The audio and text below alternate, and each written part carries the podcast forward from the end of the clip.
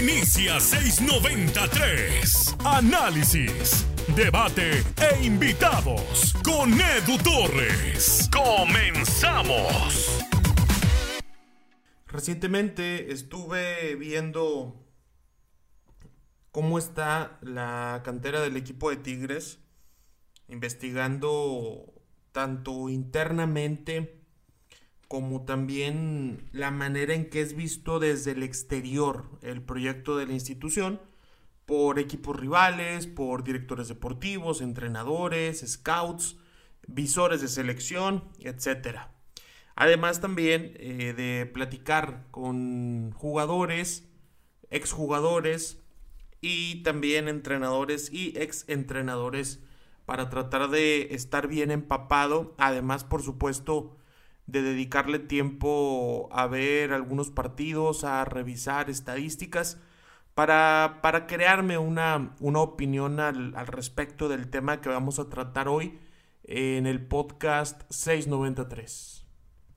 Lo primero que, quiero decir es que sin duda hay talento, pero sobre todo eh, está en la sub-17. Algunos futbolistas como Kenneth Jaime, como Ocampos, eh, como Zair, como Bedoya, como Flores, eh, como Agüero, que todavía están en ese, en ese proceso de su formación, en donde todo es muy individual, en donde todo es eh, bastante relacionado al talento, no hay tanto sistema, no hay tanta estructura.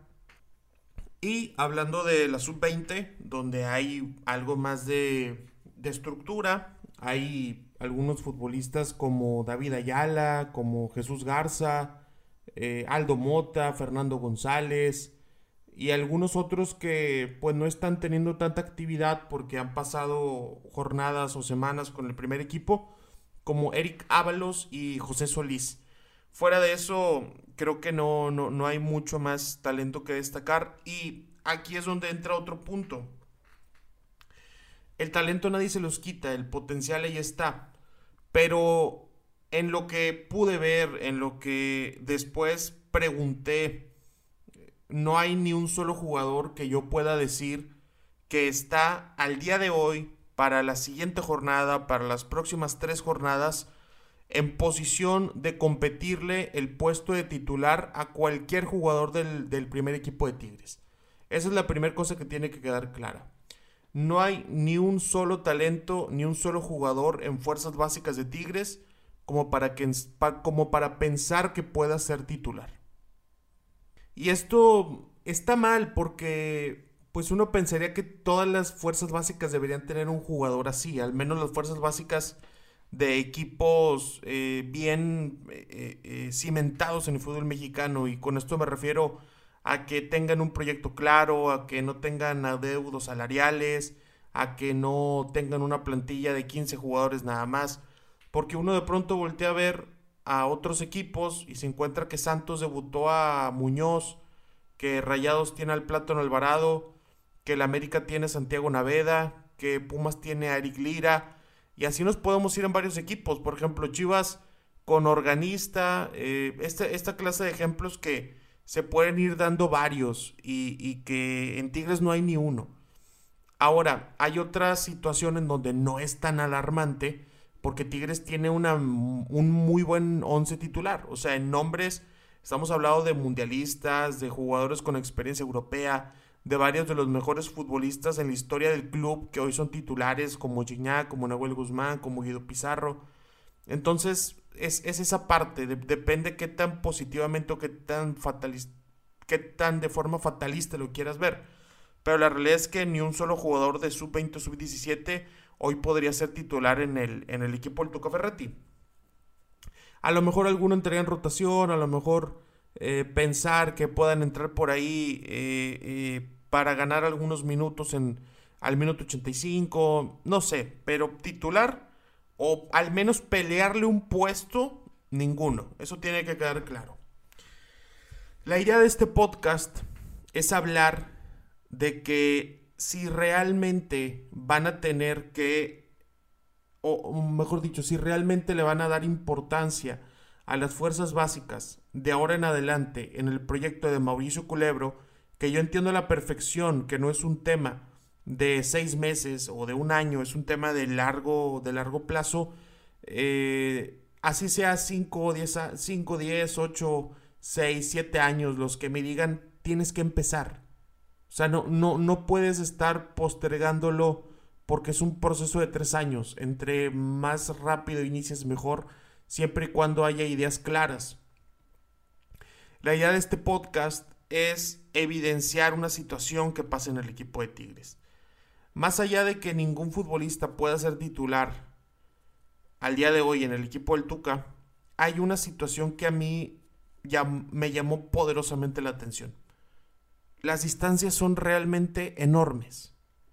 En serio, son es un abismo de distancia. De verdad, lo que hay entre el extremo izquierdo de la sub-20 de Tigres con el extremo izquierdo del primer equipo es abismal. Lo que hay de distancia entre Fernando González, por ejemplo, de la sub-20, que juega como volante central, y Rafael Carioca Guido Pizarro, es exagerado. De verdad, exagerado. Lo que podemos ver, no sé, de Aldo Mota, que puede jugar de central o de contención, con Salcedo, con Carioca, con Pizarro, con Mesa, es, son años luz de distancia. Y es normal o sería habitual que lleguen a un primer equipo y, se note esa diferencia, se note que son jugadores de sub-20. Y ahí es donde está el error. Cuando tú estás participando contra futbolistas de la misma categoría, pues te vas a quedar ahí. De alguna manera es un estancamiento. Es un proceso, sí. Pero cuando tú tienes cierta calidad, cuando tú vas eh, eh, caminando sobre tu proceso, debes tener cada vez mayor oposición. Y eso no está pasando en Tigres y en muchos equipos de fútbol mexicano, pero hoy nos estamos concentrando en Tigres. Este equipo necesita una filial en Liga de Expansión. Este equipo necesita competencia contra jugadores que ya, que ya sepan o que ya tengan esa necesidad de ganar, ese proteger su carrera porque son el sustento de la familia, con jugadores de experiencia en primera división y que están en el ascenso buscando volver al máximo circuito, con jugadores de veintitantos años, de treinta y algo. Eh, extranjeros cada vez hay menos, pero hay por ahí algunos que también te pueden dar cierta posición. Porque el escalón es enorme. O sea, el que intente subir ese escalón es prácticamente lanzarse un precipicio e intentar volar. O sea, es querer lanzarse a la nada y rezar porque te salgan alas. Prácticamente es así. Ese es el paso entre el Tigre sub-20 y primer equipo. Por ejemplo, de verdad en su momento había mucha necesidad de contratar a Ulises Cardona que no, no, no debutó.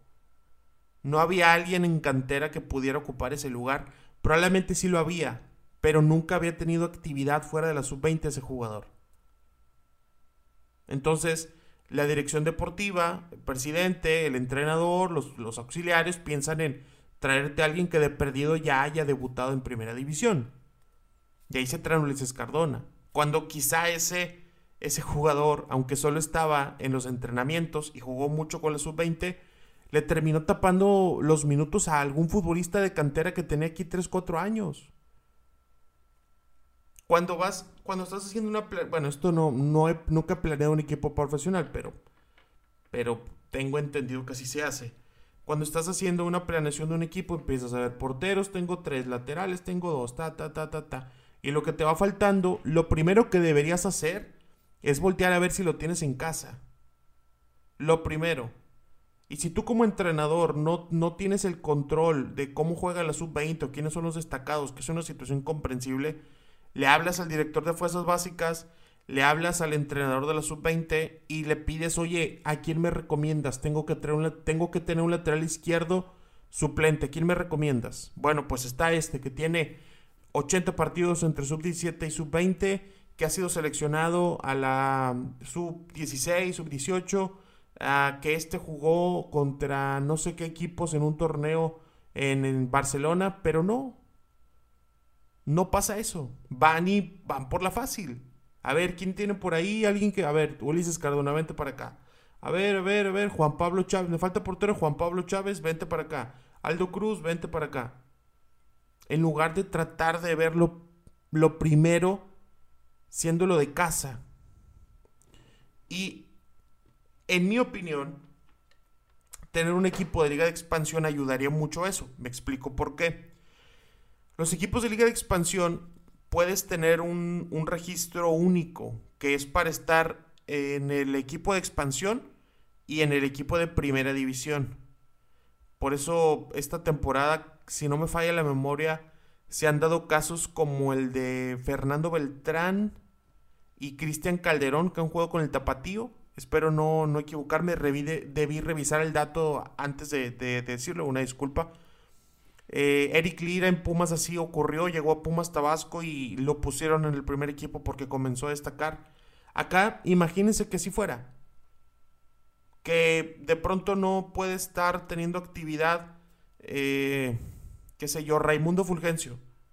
No puede estar teniendo actividad porque Luis Quiñones anda muy bien, porque aquí no anda de maravilla, porque el Diente López le está rompiendo. Bueno, vamos a mandarlo que esté jugando con, con Tigres B eh, y que esté teniendo actividad cada siete días, actividad constante, actividad de competencia. Y después un jugador que ande muy bien en, en el equipo filial y se me lesionó el lateral derecho, bueno, vente para acá, ven a competir.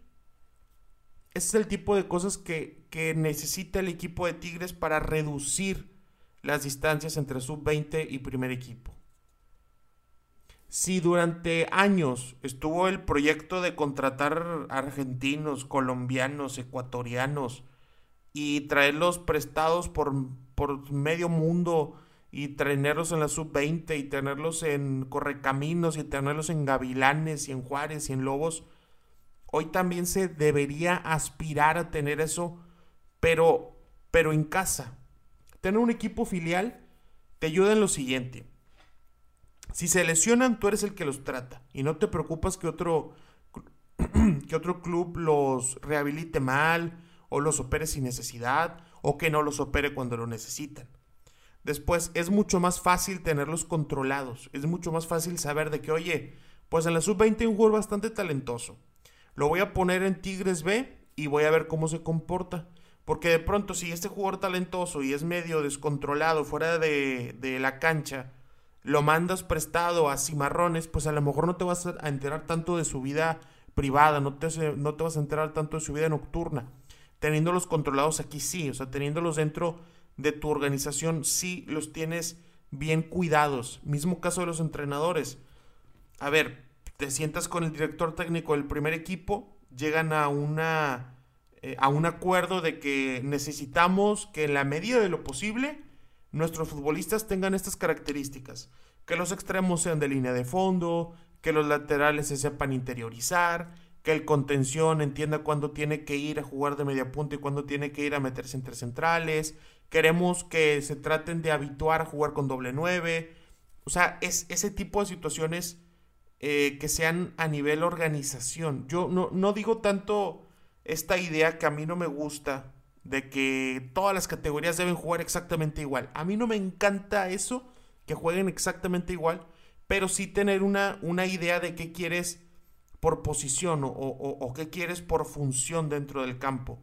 Ahí sí, sí me agrada porque también es un, es un lugar para potenciar a tus entrenadores a los que tiene hoy el equipo como Martínez Cervera, como Hernán Elizondo, como Juan Montano, como La Palma Rivas, como Yuriño. O sea, esos son los lugares donde también tienes para crecer y donde tienes para, para, que, para que terminen creciendo juntos, entrenadores y jugadores. Hoy el equipo de Tigres ha reducido su número de jugadores cedidos. Desde que salió Miguel Ángel Garza, esto, esto comenzó a reducir pero todavía tienen jugadores talentosos como Raúl Damián Torres, como Jair Díaz, como Juan Pablo Martínez, como Rafael Durán, que, los puedes poner ahí, los puedes tener controlados y los puedes tener en ese crecimiento constante en casa y tratar de, darle una, una utilidad a ese proceso de fuerzas básicas que parece que lo tienen casi casi por obligación. Un proceso que, que yo no sé si...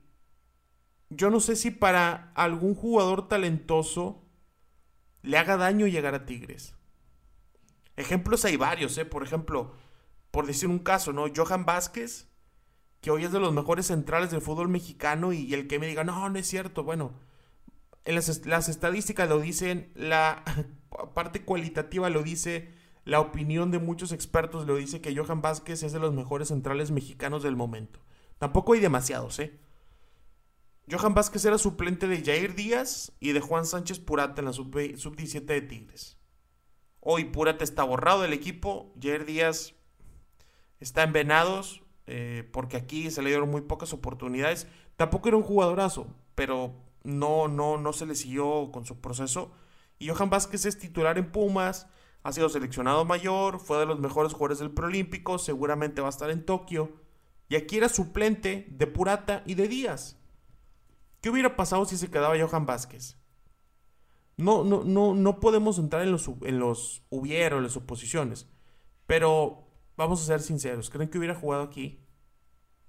Salcedo también se fue, también estaba en la sub-17, el Titán Salcedo. Se fue a la MLS. Y así hay otros casos, así hay otros casos que podemos pensar. Y si, y si hoy no, no, no, no hace algo Tigres, como poner un equipo filial, un equipo que compita, un equipo que tenga esa exigencia, yo creo que las cosas no van a cambiar. Para mí tendrían que dar un golpe fuerte sobre la mesa. Un golpe fuerte en donde se note que hay inversión y donde se note que hay atención a esos jugadores. En donde se puede estar muy pendientes de su desarrollo. Y por supuesto también que el entrenador en turno, sea Ricardo Ferretti o cualquier otro, lo considere en, lo considere en su proyecto. Eso, eso es lo, que creo que sería lo, adecuado. No, no que, no que, eh, que sea obligación utilizarlos. Yo no creo que deba ser por ahí. No, no, no, no me parece correcto. Pero sí debe ser parte de la institución, debe ser algo integral, lo de cantera, que, que lo consideren, y que no, no lo vean como una obligación de una regla de, de, de 2011, que, que, no lo vean como un dolor de cabeza, sino como, como algo en lo que realmente crean. Ahora, este, este tipo de circunstancias, este tipo de decisiones, este tipo de acciones deben ser en común acuerdo con el entrenador del primer equipo, si es que es un caso como el de Tigres, donde el técnico es el, el mandamás, donde donde no hay un director deportivo, donde prácticamente tiene las llaves de la institución, o en dado caso de que realmente quieran darle ese peso a la cantera, habría que cambiar al entrenador por uno que sí, que sí tenga contemplado esa clase de proyectos, que sí, que sí crea, que sí lo vaya a incluir, que sí lo utilice y que sí le vea un motivo de ser. Yo he recibido comentarios de ¿a poco tú crees que vamos a pagar un abono para ir a ver a jovencitos? Es que los que piensan así me, parece de forma bastante radical. Me parece que creen que van a cambiar a Gignac, a Nahuel, a Guido y van a poner a tres desconocidos de 18 años. No es así. Más bien es un proceso de, crecimiento y de oportunidades el que realmente se las gane. Y por eso es lo que, lo que expreso con el tema de, un equipo filial. Así como Tigres ya, ya ha tenido varios en su, en su historia. Eh, por ejemplo, algunos de estos equipos son los Tigrillos de Ciudad Juárez, eh, Tigrillos de Saltillo, Tigres Los Mochis, Tigres Reynosa, Tigres B. Eh, hasta ahí es donde tenía a lo mejor un poquito más de competencia o competitividad. Ya después llegó el equipo de Cachorros de la UNL, que estuvieron en la segunda división. Tigres Premier, que llegaron a ser campeones con Reinaldo Lima Siqueira como entrenador. Y Tigres SD, que jugaba en la, en la tercera división. Y además también, por supuesto, recordar ese, ese equipo histórico de los noventas, eh, los Tigrillos, los originales que fueron campeones de tercera división 93-94, de segunda división 95-96 y, y, primera del verano 98 eh, de forma pues prácticamente consecutiva. Y, y después, creo que... Yo, yo sí creo que hay que apostarle al crecimiento de casa. Hace unos años yo no pensaba así. Hace unos años yo pensaba que había que, que seguir comprando todo afuera. Que había que buscar siempre que tenía por ahí Necaxa, que tenía escondido el Atlas, que le podían sacar a Jaguares. Pero, pero es, es, yo creo que habla muy bien de una institución cuando tiene ese trabajo de cantera, cuando tiene ese trabajo en casa y cuando confía en ellos. No es un hecho que solamente hagan los equipos que aspiran a entrar de vez en cuando en liguilla. Ahorita daba los ejemplos de América, los ejemplos de Rayados, de Santos recientemente. Porque sí se puede, o sea, porque sí son cosas que puedes combinar siempre y cuando haya un proyecto. Si, eh, si hay alguien, me, tocó leerlo, no, mejor dicho, me tocó escucharlo en RG La Deportiva, donde se van al extremo de manera absurda, diciendo, si hubiera 11 Maradonas en Tigres ya los hubieran debutado. Ese, ese no es el chiste. No se trata de que todos sean superestrellas, no se trata de que Tigres tenga a la perla que van a vender en 100 millones o que le va a dar el pase a México al quinto partido. No es por ahí. Se trata de sacar a los jugadores normales, a los jugadores que con el paso del tiempo se terminan haciendo importantes. De eso se trata, porque los jugadorazos, los cracks, las superestrellas no, no, salen porque sí y normalmente están en los equipos de siempre, ¿no? que, que sí trabajan distinto y que ya tienen un montón de tiempo haciéndolo. Aquí en Tigres sería em empezar no de cero, porque hay estructura, porque hay profesores, porque hay jugadores, pero sí darles el peso que merecen. En lugar de en julio ir a buscar a un lateral derecho porque no hay, bueno, pues dale la oportunidad a Eric Ábalos y exígele y, y, realmente presiónalo para que lo haga bien. En alimentación, en su vida nocturna, en los entrenamientos, ayúdele a mejorar, análisis de video, eh, análisis del rival para que sepa que va a enfrentar. Todas esas situaciones son el plus, son el extra que ayuda a sobresalir. No, no siempre llegan los más talentosos, también llegan los más disciplinados y los más enfocados, los más inteligentes en su carrera. No inteligentes académicamente nada más me refiero, sino que inteligentes en cómo llevarse su vida profesional. Y si pones un equipo filial, que es el meollo de este podcast, vas a tener todavía más esa exigencia.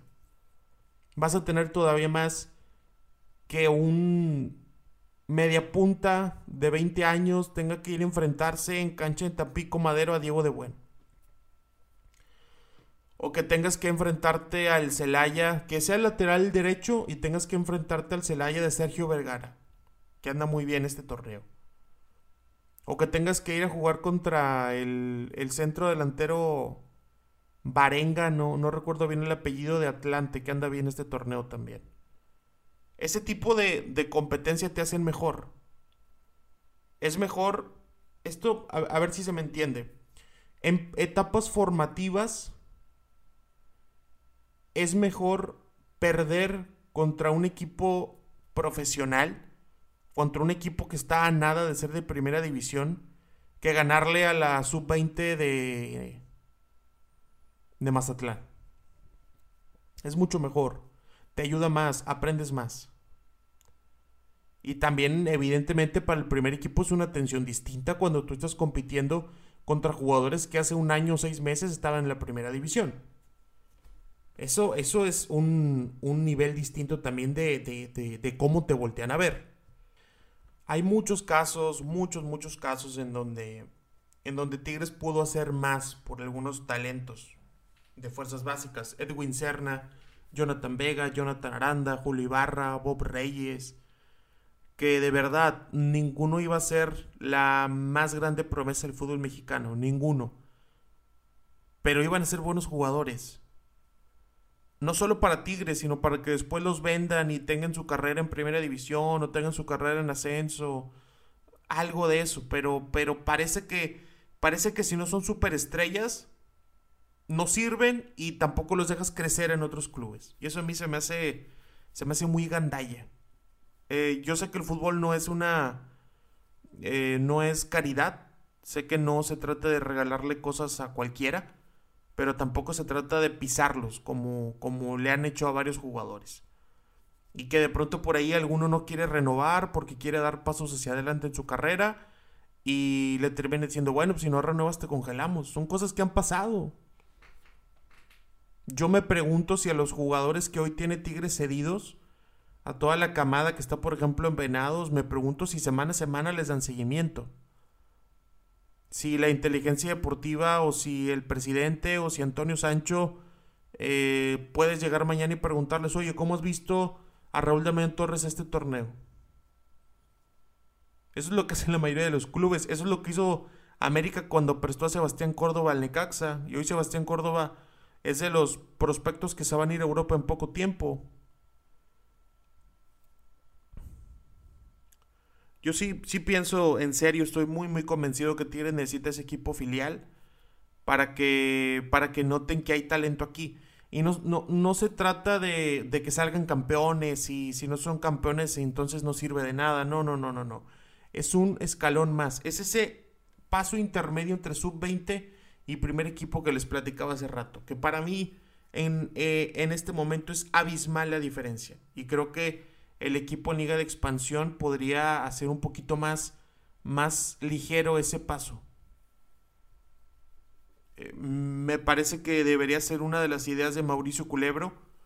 Eh, necesitarían probablemente una, un, un, convencimiento de Ricardo Ferretti de que los voltee a ver y ya si, si suponiendo, ¿no? Esto en, mi imaginación totalmente, que se sentaran, eh, que lo pensaran, que se lo propongan a Ferretti y que el Tuca lo rechace totalmente, que diga que no sirve de nada, no sé, cosas de ese tipo, ahí sí yo, yo seguiría dudando en su renovación porque me parece que el fútbol hacia allá va.